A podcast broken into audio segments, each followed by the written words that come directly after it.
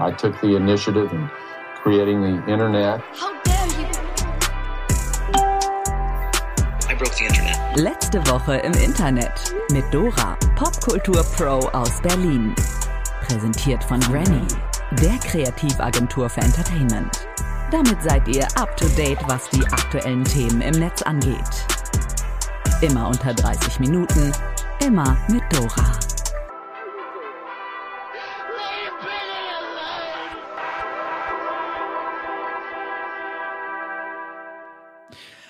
Herzlich willkommen bei Letzte Woche im Internet. Das ist die 45. Episode und ihr hört es wahrscheinlich an meiner frischen und ausgeschlafenen Stimme.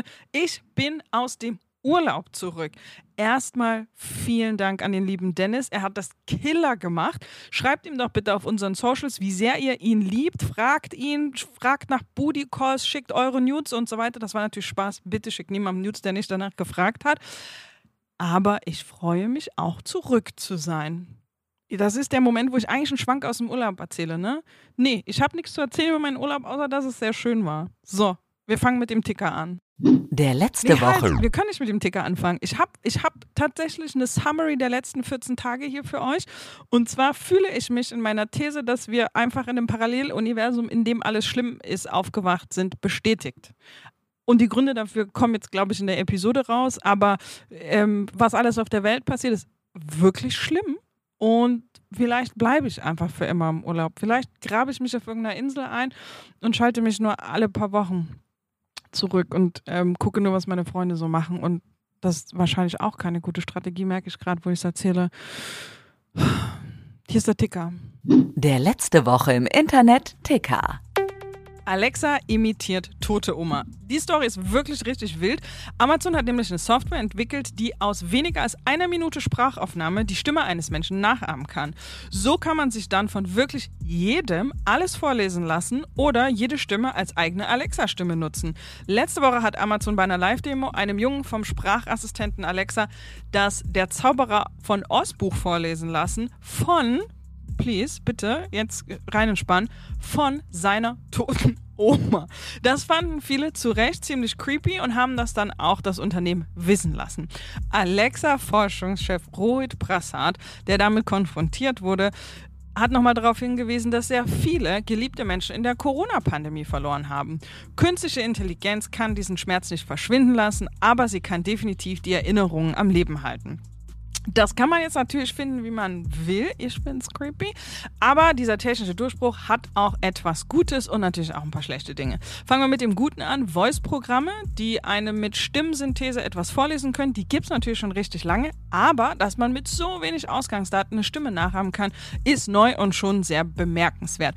Bisher musste man dafür nämlich mehrere Stunden Text einsprechen kommen wir jetzt zu den schlechten Dingen. Kritiker sehen natürlich ein extremes Missbrauchspotenzial dieser Software. So könnten sich beispielsweise Kriminelle als Familienmitglieder ausgeben und Leute, andere Menschen echt fies übers Ohr hauen. Stichwort Enkeltrick.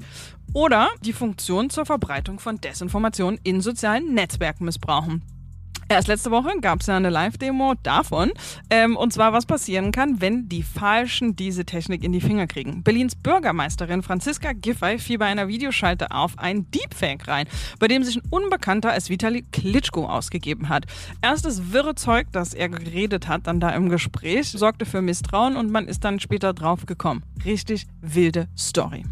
Charlie Sheen hatet, weil seine Tochter bei OnlyFans ist. Ich sag's ja immer wieder, man sieht alles, wenn man nur lang genug lebt. Jetzt beispielsweise, dass sich Charlie Sheen die fleischgewordene Definition der Skandalnudel als das Gewissen aufspielt und Leute öffentlich slutshamed. In dem Fall ist es seine 18-jährige Tochter Sammy Sheen, die er mit seiner Ex Denise Richards hat. Ähm, die vertickt seit einigen Tagen heiße Schnappschüsse bei OnlyFans und das passt dem ehemaligen Two and a Half Men Star überhaupt nicht. Ich dulde das nicht, wird dazu zitiert. Die Schuldige für die OnlyFans-Karriere seiner Tochter hatte übrigens auch schon gefunden, seine Ex Denise. Sammy ist jetzt 18 Jahre alt und lebt bei ihrer Mutter. Unter meinem Dach wäre das nicht passiert. Er fürchtet um ihre Integrität. Seine Ex Denise wollte das aber nicht auf sich sitzen lassen und hat einfach zurückgeschossen. In einem Interview meinte sie, ich darf nicht urteilen. Auch ich habe wilde Dinge getan und ehrlich gesagt sollte es ihr Vater auch nicht. Shots feiert und zu Recht. Es sind immer diese Creeps, ne, die dann am Ende so Opinions dazu haben. So, in einem echt cuten Instagram-Posting hat Denise dann geschrieben, Sammy, ich werde dich immer unterstützen und immer hinter dir stehen. Ich liebe dich. Das Ganze nahm dann so Fahrt auf, dass Denise Richards jetzt auch bei OnlyFans ist und sogar noch ein Fünfer mehr als ihre Tochter nimmt. Das Abo von Denise kostet 25 Dollar im Monat. Good for them oder so. Kavusi gewinnt Drag Show. Ihr erinnert euch noch, als wir neulich darüber gesprochen haben, dass die gesamte Medienbranche sich von Pfizer Kavusi distanziert hatte, nachdem er einen K.O.-Tropfenspruch gemacht hat, der so ziemlich alles unterbietet, was man ohnehin schon erwartet hätte. Nun, in der RTL Drag Show Viva la Diva, über die wir auch schon gesprochen haben, und die vom Prinzip her The Masked Singer in Drag ist, hat nun ausgerechnet Pfizer Kavusi gewonnen. Und als wäre das nicht schon irritierend genug, hat er RTL direkt nach der Ausstrahlung getwittert, wir distanzieren uns von den Aussagen, die Faisal Kabusi im April auf Social Media getätigt hat. Viva la Diva wurde bereits im März 2022 aufgezeichnet. RTL steht für Vielfalt und Toleranz. Hauptsache die Quoten stimmen, ne? Entschuldigen kann man sich ja auch immer hinterher nochmal, ne? Tesla verbringt nur Geldverbrennung. Wir haben schon länger nicht mehr über ihn geredet. Natürlich ist die Rede von Elon Musk. Der hat sich jetzt öffentlich darüber beschwert, dass es gerade nicht so gut bei ihm läuft. Tesla galt ja länger als einer der großen Profiteure der Pandemie, aber jetzt hat sich scheinbar auch da das Blatt gewendet und das Unternehmen wird von der Pandemie eingeholt. Konkret heißt das hinkende Produktion und eine Entlassungswelle. Elon spricht gerade von einem absoluten Albtraum. Die neuen Fabriken in Grünheide und Texas seien quote-unquote gigantische Geldverbrennungsöfen. Das hat er letzte Woche im Gespräch mit Mitgliedern eines Tesla-Fanclubs verraten. Elon Musks Tochter, wo wir eh gerade beim Thema sind, trennt sich von Elon Musk. Vivian Jenner Wilson, das ist ein Name, der vermutlich den wenigsten von euch etwas sagt, aber Vivian Jenner Wilson ist eines von sieben Kindern von Elon Musk. Sie ist mit einem anderen Namen auf die Welt gekommen und hat nun die eigene Geschlechtsidentität von männlich auf weiblich registrieren lassen und mit dem Annehmen des neuen Vornamens auch direkt den Nachnamen Musk abgestoßen. Ihr Statement dazu, ich lebe nicht mehr mit meinem biologischen Vater zusammen, noch möchte ich in irgendeiner Weise mit ihm verwandt sein. Vielleicht keine schlechte Entscheidung. Paramount Plus kommt nach Deutschland. Die Auswahl an Streamingdiensten wächst weiter. Ab Ende des Jahres kommt mit Paramount Plus ein weiterer Big Player auf den deutschen Markt. Die Tochter des US-Unternehmens Paramount soll wie Netflix und Amazon Prime dann neben den bekannten Titeln des Portfolios auch extra Produktionen für den hiesigen Markt umsetzen. Es wird spannend im Streamingmarkt und auch irgendwie ganz schön voll. Ich kann mich so langsam aber sicher nicht mehr entscheiden und habe aber eigentlich auch keinen Bock, irgendwie 50, 60 Euro im Monat für 48 Abos äh, auszugeben. Schreibt uns doch mal bitte an letzte Woche im Internet auf TikTok oder auf Instagram, was, äh, was ihr guckt und wo ihr es guckt und wie viele Streamingdienste ihr habt. Wir machen hier kleine Marfo nur zwischen uns. Elvis, sagt doch mal bitte, wie viele Abos habt ihr und ähm, bei wem guckt ihr was? Das ist natürlich auch maximal uneigennützig. Ich will natürlich nicht eure ähm, Streaming-Tipps kopieren, damit ich nicht suchen muss. Das ist nicht, worum es hier geht. Kriegt Deutschland die 42-Stunden-Woche und der Rest die Vier-Tage-Woche? Erinnert ihr euch noch an die Diskussion um ein bedingungsloses Grundeinkommen? An die ganzen Prognosen, dass wir bald weniger Arbeitskraft brauchen, als wir haben und dass sowieso alle Prozesse nach und nach automatisiert werden und wir alle irgendwann keine Funktion mehr haben, weil die Roboter kommen? Nun, turns out, der Fachkräftemangel ist offenbar schneller als die Robotisierung, Roboterisierung, Roboti ihr wisst, der Industrie. Was dazu führt, dass der Sprecher des Bundesverbands der deutschen Industrie, Siegfried Russwurm, that's his name, nun öffentlich eine 42-Stunden-Woche für Deutschland ins Gespräch gebracht hat und damit der Rente mit 70 aus dem Weg gehen will. Wir können jetzt hier natürlich keine volkswirtschaftliche Analyse anstellen. Dafür, ne, ihr wisst, ich mache nur, mach nur was mit Internet und so. Ähm, ähm, ob jetzt die Rente mit 68 nicht vielleicht sogar mit 40 Stunden Woche oder sogar mit 35 oder 32 Stunden umsetzbar wäre, nur so viel. Während wir in Deutschland von der Industrie diese Diskussion ans Bein geknotet bekommen, zeigen andere Länder, dass es offenbar auch andere Modelle gibt. Funk hat das in einem wunderbaren Post mal zusammengestellt, sieht wie folgt aus. Belgien beispielsweise hat das Recht auf eine Vier-Tage-Woche eingeführt.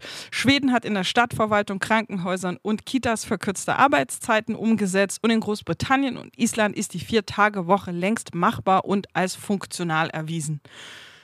So, ich persönlich bin großer Fan der Vier-Tage-Woche Und wir überlegen oft hier in der Agentur, wie wir das vielleicht auch im Agenturgeschäft umsetzen können. Also ganz ehrlich, der Boy Siegfried soll mal wegbleiben mit seinen 42 Stunden. Nicht mit mir, ne? Antisemitische Kunst auf der Documenta. Kommt jetzt das große Nachspiel? Kassel, das kennt man vielleicht von einem obskuren Umsteigebahnhof namens Wilhelmshöhe, von der tollen Lage in der Nähe von Göttingen und vom Beinamen Documenta statt. Und genau diese Kunstveranstaltung findet jetzt gerade wieder statt. Die 15. Documenta ist vor zwei Wochen an den Start gegangen und hat seitdem eigentlich reihenweise düstere Schlagzeilen gesammelt. Am bemerkenswertesten ist eigentlich, dass eine Folge dieser Schlagzeilen ist, dass Mister vielleicht erst sehr spät nach Kiew auf der Republika sprechen, kein Problem. Olaf Scholz himself seinen Besuch auf der Dokumenta jetzt abgesagt hat. Aber was war passiert? Schon im Vorfeld der Veranstaltung hatte das Feuilleton immer wieder den möglichen Antisemitismus in geplanten Installationen auf der Dokumenta kritisiert und auch Bundespräsident Steinmeier hat in seiner Eröffnungsrede zur Dokumenta zu der Tatsache, dass keine jüdisch-israelischen Beiträge eingeladen wurden, gesagt, es fällt auf, wenn auf dieser bedeutenden Ausstellung zeitgenössischer Kunst wohl keine jüdischen Künstlerinnen und Künstler aus Israel vertreten sind. Ein Boykott Israels kommt einer Existenzverweigerung gleich. Und weiter sagte er, wo das systematisch geschieht, ist es eine Strategie der Ausgrenzung und Stigmatisierung, die dann auch von Judenfeindschaft nicht zu trennen ist. Und es geht noch weiter, nicht nur, dass es eben keine jüdisch-israelischen Beiträge gibt, es gibt sogar sehr klare antisemitische Beiträge, wie das vermutlich umstrittenste Werk vom indonesischen Künstlerkollektiv Taring Padi. Das sehr große Banner, das auf dem Friedrichsplatz in Kassel ausgestellt wurde, zeigte einen Soldaten mit Schweinsnase und Schläfenlocke mit einem Davidstern auf dem Halstuch und einem Helm mit der Aufschrift Mossad sowie an anderer Stelle weitere antisemitische Motive, beispielsweise SS-Ruhen. Das Werk wurde im Zuge der Debatte in der letzten Woche dann aber zunächst verschleiert und mittlerweile gänzlich abgebaut. Taring Padi hat sich für das Werk entschuldigt und jede Form des Antisemitismus von sich gewiesen. Mit Nachdruck möchten wir unseren Respekt für alle Menschen bekräftigen, unabhängig von ihrer ethnischen Zugehörigkeit, Rasse, Religion, ihrem Geschlecht oder ihrer Sexualität. Auch die Kuratorinnen und Veranstalterinnen geraten unter Druck, sich jetzt irgendwie verhalten zu müssen. Bislang schließen sie zwar alle einen Rücktritt aus, aber warten wir es mal ab. Olaf Scholz jedenfalls bleibt erstmal zu Hause. Hashtag Separatorenfleisch. Die Fleischindustrie steht vor dem nächsten großen Skandal. So, ausnahms ausnahmsweise mal eine komische Triggerwarnung. Eigentlich sind die nie lustig, aber die ist, ich bin etwas amüsiert, weil es wird gleich eklig. Wir sprechen nämlich darüber, warum letzte Woche der Hashtag Separatorenfleisch viral gegangen ist. Wer es nicht mag, einfach mal ein paar Sekunden in die Zukunft spulen, wenn das ginge, ne? Na, ihr wisst, spult einfach nach vorn. Separatorenfleisch ist ein billiges Restprodukt, das aus Tierkörpern oder grob zerkleinerten Knochen mit Fleischresten gewonnen wird und womit Fleischaufschnitt gestreckt werden kann. Von der Konsistenz ist dieses Gemansche, wie man sich denken kann, ziemlich widerlich. Ein Experte, der im Rahmen der Recherche von NDR und Spiegel zitiert wird, beschreibt die Konsistenz ungefähr so. Ja, das ist so eine Mischung zwischen Hundekacke und Silikon vom Fenster klebt nur nicht ganz so schlimm an den Fingern. Aber ist natürlich, man merkt schon, es ist völlig zerrissen. Es, ist, es, es hat überhaupt keine Struktur mehr. Es ist ja auch kein Fleisch mehr. Es ist völlig zerrissen. Das Zeug ist einfach ekelhaft. Und in jedem Fall minderwertig. Bei Marktpreisen von 35 bis 50 Cent pro Kilo ist dieses Fleischstreckmittel deutlich günstiger als herkömmliches Fleisch, also recht verlockend, zumindest für die Produzentenseite. Verboten ist das bei der Wurstherstellung nicht, solange die Hersteller darauf hinweisen. Aber scheinbar machen das wohl viele nicht. Das zeigen jetzt neue Untersuchungen und da ist das Problem. Separatorenfleisch ist nicht ungesund oder so, aber es ist halt ein minderwertiges Restprodukt und Konsumentinnen sollten halt selbst entscheiden können, ob sie das essen wollen oder nicht. Ich erzähle das übrigens als äh, jemand, der seit 20 Jahren vegetarisch ist und das ist kein einfacher Beitrag Leute. Diese Entscheidungsmöglichkeit wird Ihnen aber natürlich genommen, wenn das nicht klar deklariert ist. Und das ist natürlich nicht okay. Klar könnte man jetzt sagen, ist doch nicht schlimm. So wird möglichst viel vom geschlachteten Tier verwendet. Aber auch hier, Choices. Lass die Leute selbst wählen. Laut Medienberichten stehen jetzt gleich mehrere Wurstproduzenten unter Verdacht, genau das bei einigen ihrer Geflügelwurstprodukte zu machen. Das haben Laboruntersuchungen mit einem neu entwickelten Verfahren herausgefunden. Bisher war der Nachweis nämlich kaum möglich. Die Unternehmenssprecher dreier Firmen, die zur Tönnies Holding gehören, über die haben wir hier auch schon im Podcast gesprochen, streiten diese Vorwürfe natürlich ab. Sollten die Vorwürfe aber doch stimmen, droht den verantwortlichen Personen und Unternehmen ein Bußgeld von bis zu 50.000 Euro. Wir bleiben für euch natürlich, maybe vielleicht auch nicht, weil es echt eklig an der Fleischstory dran. Finn Kliman ist wieder da und er hat einen Aluhut mitgebracht. Jetzt schaltet sich auch Olli Schulz ein. Jetzt wird's, oh, jetzt wird's unangenehm. Jetzt wird's aber auch entertaining. Vielleicht wird's jetzt auch richtig schlimm. Irgendwie reiht sich Finn Kliman so langsam aber sicher zwischen Elon Musk, Britney Spears und Kanye West in die Kategorie Ich kann es nicht mehr hören, aber wir müssen trotzdem drüber sprechen ein. Aber hey, wenn Finny einen Meltdown auf Instagram hat, können wir das einfach nicht ignorieren. Finny sagt, So, es ist doch jetzt gut. Ah ja, ist es das? In einer Instagram-Story, die Finn Kliman letzte Woche hochgeladen hat und die offenbar nachgearbeitet und geschnitten wurde und daher vielleicht doch gar nicht so sehr meltdownig ist, wie Finn uns den Eindruck vermitteln wollte, geht die Reise von Ich hab doch gar nichts gemacht bis ans Ende der Aluhut-Skala, die wollen mich zerstören. Aber gehen wir mal in drei Sätzen durch sein Statement. Da haben ziemlich viele Leute ziemlich viel durcheinander gebracht, dann haben es alle abgeschrieben. Es hat sich super geklickt. Mein gesamtes Leben zerstört, zehn Jahre nonstop Arbeit, alles ist kaputt. Finn Kliman macht in seiner Story etwas, das sich vermutlich nicht nur von außen betrachtet mit ziemlich dämlich beschreiben lässt, denn in seinem letzten Video hatte er mehr oder weniger glaubwürdig, aber wenigstens konsequent und brandkonform Reue gezeigt, um Entschuldigung gebeten und vor allem um Zeit, um mal ein bisschen aufzuräumen. Dass er jetzt keine drei Wochen später mit der Erklärung einsteigt, dass er eigentlich keinen allzu großen Fehler gemacht hat und eigentlich nur Journalistinnen mit ihm das Sommerloch füllen wollen, mit Sätzen über ihn, die eigentlich gar nicht so genau stimmen, zeigt, dass diese Reue absolut nicht glaubwürdig oder aufrichtig war und auch, dass er die Tragweite seiner ihm nachgewiesenen Taten eigentlich nicht so richtig als problematisch begreift. Genau deswegen gibt's das Klimastand. Ey, gegen Regeln von Menschen mit ihren scheiß Zeigefingern, gegen die fucking Vorurteile den ganzen Tag.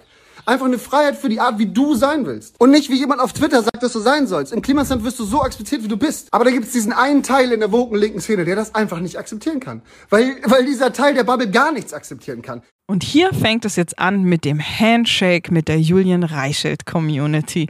Mit einem narzisstisch-verschwörerischen Blick auf das, was da eigentlich passiert ist. Denn niemand hatte dem Klimansland Vorwürfe gemacht, sondern lediglich Finn Kliman, der als Geschäftsführer Teil dieses Klimansland ist. Dass in dieser Folge Unternehmen die Kooperation mit dem Klimansland beendet haben, ist vermutlich wirtschaftlich bitter, aber so eine richtige Trennung zwischen Kliman und Klimansland, die gibt es nun mal eigentlich nicht.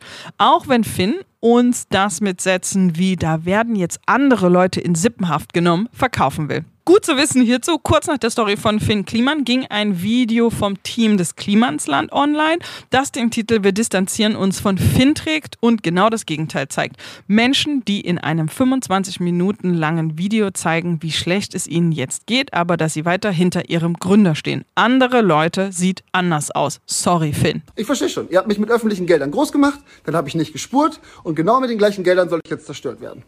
Eieiei. Und das hier ist vermutlich der verräterischste Satz in dem ganzen Statement. Denn Finn Kliman wittert ja eine Verschwörung, die ihn kaputt machen will, weil er nicht gespurt habe. Was er meint, Funk war es, die Klimans Karriere maßgeblich gefördert und angeschoben haben.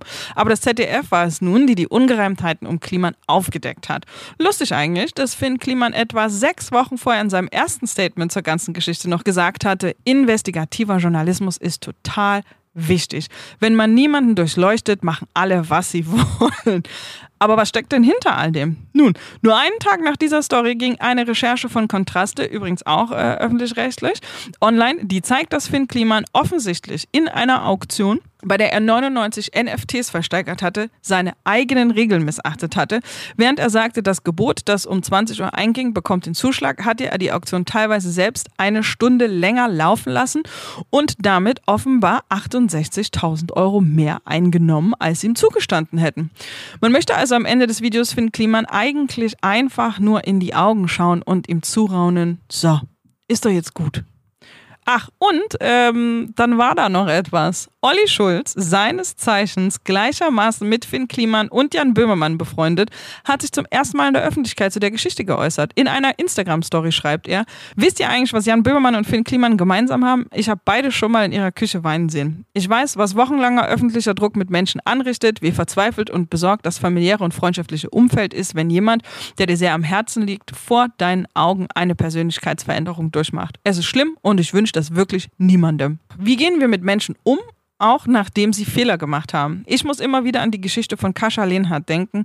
Ich habe mir in den letzten zehn Jahren schon häufiger um einige Kolleginnen echte Sorgen gemacht, weil ihnen der Boden unter den Füßen weggezogen wurde. Alter, also das ist jetzt schon ein ganz schöner Hottag, Olli Schulz. Jetzt könnte man natürlich sagen, hey, Olli Schulz hat da sicher einen Punkt, stellen viele im Netz auch zwei weitere Dinge fest. Erstens, ob Jan Böhmermann und Finn Kliman so happy damit sind, dass dieser intime Vertrauensbeweis jetzt von Olli Schulz in die Öffentlichkeit gezerrt wird, um damit einen Punkt zu machen. Und zweitens, ob der Vergleich zwischen einem mutmaßlichen Betrüger, der während einer weltweiten Pandemie mehrere hunderttausend Euro mit defekten Masken umgesetzt hat, und einer Frau, die aufgrund von Mobbing und Gewalterfahrung Suizid begangen hat, tatsächlich so gerechtfertigt ist. Boah, Olli, ein bisschen daneben, ne? Good News der Woche. Paragraph 219a wird abgeschafft. Wir kommen zu den Good News der Woche, die aber auch überschattet sind von, ich sage es nochmal, dem, dem Paralleluniversum, in dem wir hier leben. Die Good News der Woche sind, dass Paragraph 219a endlich abgeschafft wird. Der Bundestag hat letzte Woche endlich eine längst überfällige Entscheidung getroffen. Der Paragraph 219a hatte es Ärztinnen verboten, öffentlich darüber zu informieren, dass sie Schwangerschaftsabbrüche durchführen.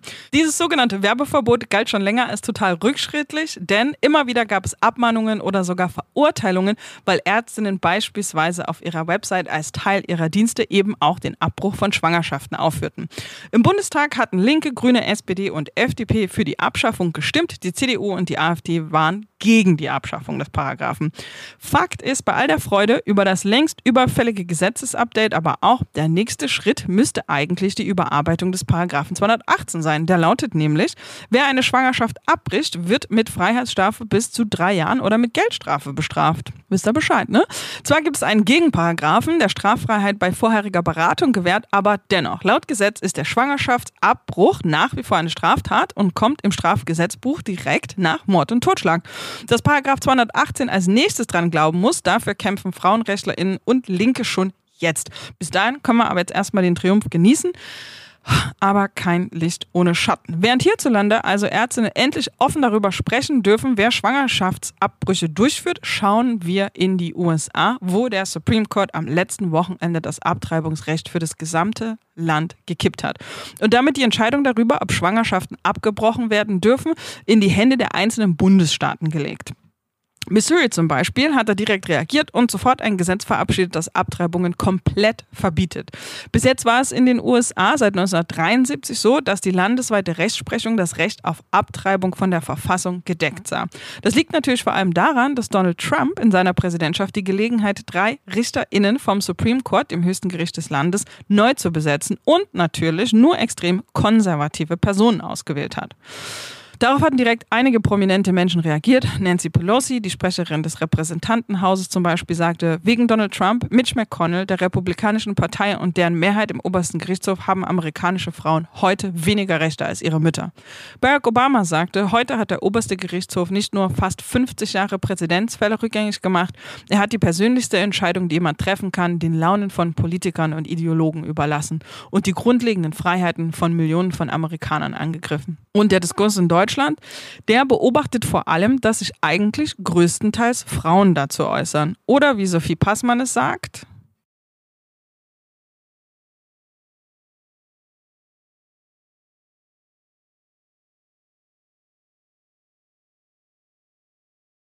Ich denke ganz viel nach über die letzten 24 Stunden, wo im Internet zu Abtreibung diskutiert wird und Männer, die gegen das Recht auf Abtreibung sind, mit Frauen, die für das Recht auf Abtreibung sind, diskutieren und Männer, die gegen das Recht auf Abtreibung sind, irgendwann in der Diskussion zum Recht auf Abtreibung zu den Frauen sagen, ich wünsche, du wärst früher abgetrieben worden. Fast das so war die 45. Episode von letzte Woche im Internet. Themenrequests und Feedback gerne an letzte Woche im Internet at granny.de. Ihr kennt das Ritual, wenn ihr gerade diesen Podcast hört, dann teilt ihn doch mit einem Menschen in eurem Leben, von dem ihr glaubt, diese Person könnte den Podcast richtig gut gebrauchen. Einfach jetzt direkt, bam, hier, share, dann Messenger-Dienst eurer Wahl und zack, weg mit dem Ding. Und wenn ihr nicht teilen wollt, which is fine, I'm upset, but it's fine, dann lasst uns doch vielleicht eine Bewertung da. Ihr wisst, solide fünf Sterne auf Spotify oder bei Apple helfen uns richtig viel. Was diese Woche im Internet passiert ist, hört ihr dann nächsten Mittwoch. Ich glaube, wir schaffen das auch tatsächlich wieder mittwochs. Wenn es euch gefallen hat, nochmal abonniert den Podcast, folgt unserer Instagram-Seite und unserem TikTok-Account. Alles letzte Woche im Internet. Und wie immer, seid lieb zueinander, vor allen Dingen im Internet.